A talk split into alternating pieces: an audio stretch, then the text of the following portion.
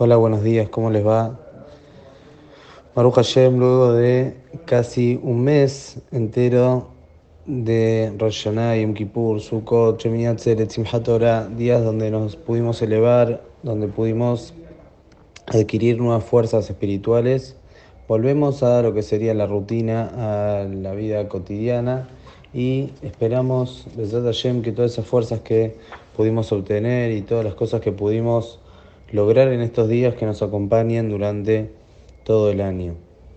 Simplemente en forma metafórica o como una derayá, nosotros comenzamos a decir en Shemini Atzeret Mashiv Aruach Morida Geshem. Mashiv Aruach Morida Geshem es que nosotros alabamos a Boreolam que hace soplar los vientos y hace que baje la lluvia, ya que estamos en tiempos donde la lluvia es algo positivo, principalmente en la tierra de Israel y en ese hemisferio donde ahora empieza, em, comienza el invierno y es muy positivo que caigan las lluvias. Nosotros también decimos Mashivaruas porque también acá también es buena la lluvia y en, unos en aproximadamente un mes y medio vamos a comenzar a decir Barejalenu. Todo esto ya lo hablamos el año pasado. Quien quiera ver las alajot de Mashivaruas puede revisarlas. Pero lo que quería decir en forma, como dijimos, en forma de Derayá, Mashiva Ruach Moria Keshem también se le puede dar como otra explicación. Mashiva Ruach sería que más en la, la, explicación literal es como dijimos, que más se sopla los vientos y cae la lluvia, pero Mashiva Ruach también podría ser que sople el Ruach, el Ruhaniut, las cosas espirituales, morida Geshem, y que disminuya el materialismo. Ruach sería Rohaniut, Geshem de Gashmiut. Y esto también es algo que, si lo decimos en forma como desde allá, cuando termina, ya estamos culminando, y ahí estamos en Shemini Atzeret, Simchat Torah. Nuestra enseñanza para comenzar el año tiene que ser un poco que toda esa espiritualidad que podemos conseguir, que se siga elevando y que el materialismo lo podamos bajar un poco para que de esa manera nos podamos elevar durante todo el año y quizás mantener un poco lo que pudimos conseguir en todos estos días, en todo este tiempo. Lo que nos vamos a referir, Besat Hashem, en la Sarajot es, volviendo como habíamos comenzado, antes de que empiecen las fiestas, habíamos comenzado a estudiar un poco la Sarajot de Shabbat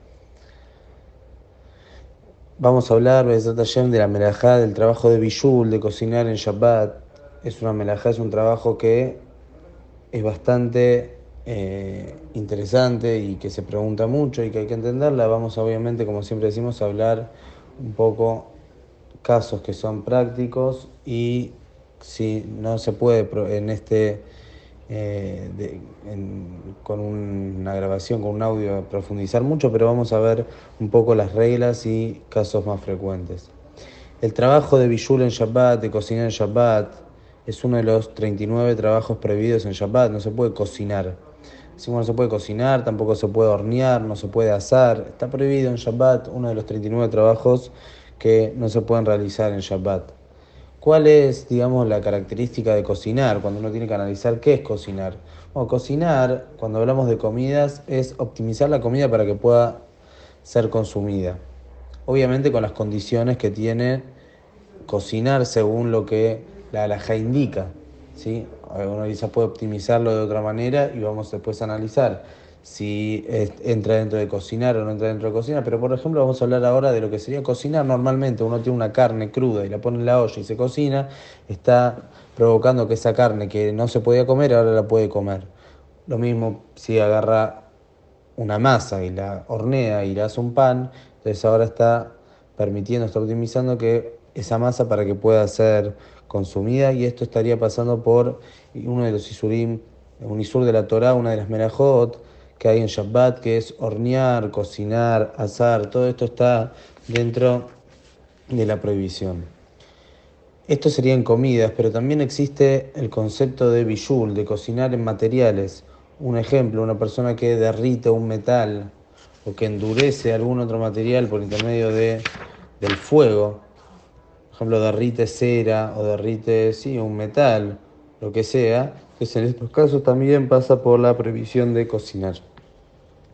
Donde encontramos, como siempre, en las introducciones, cuando empezamos a hablar de algunos de los trabajos de Shabbat, siempre buscamos dónde estaba este trabajo en el Mishkan. Como ya dijimos varias veces, todos los trabajos prohibidos en Shabbat son aquellos trabajos que se realizaban en el momento de la construcción del Mishkan.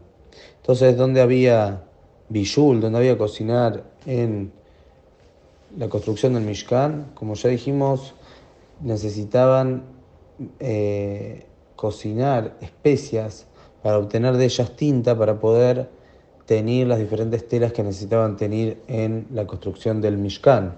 Desde ahí se aprende de esa cocción, de que cocinaban las especias para obtener la tinta, de ahí se aprende la prohibición de cocinar.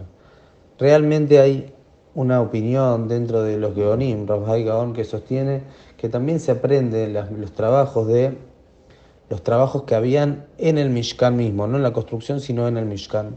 Y según él, trae del Yerushalmi, del Talmud Yerushalmi, de la Gemara de Yerushalayim, trae que de esta manera que se puede aprender también de las cosas que había en el Mishkan. Y si es así, el trabajo de cocinar u hornear, justamente se aprendería que había cocinar y hornear en el Mishkan mismo. Por ejemplo, que horneaban los panes que habían cada semana, se horneaban el día de Shabbat. Entonces, de ahí se aprendería el trabajo este de hornear, de cocinar. Pero bueno, como dijimos, esto es para entender de dónde se aprende, pero lo que nos tiene que quedar claro es que tanto el que cocina, que hornea o frita algo en el día de Shabbat, estaría pasando por un Isur de la Torah. Y a partir de mañana vamos a empezar a ver un poco más en detalle cuándo se pasa por Isur de la Torah, cuándo habría Isur de Jajamim y en qué casos estaría permitido. Que tengan muy buenos días.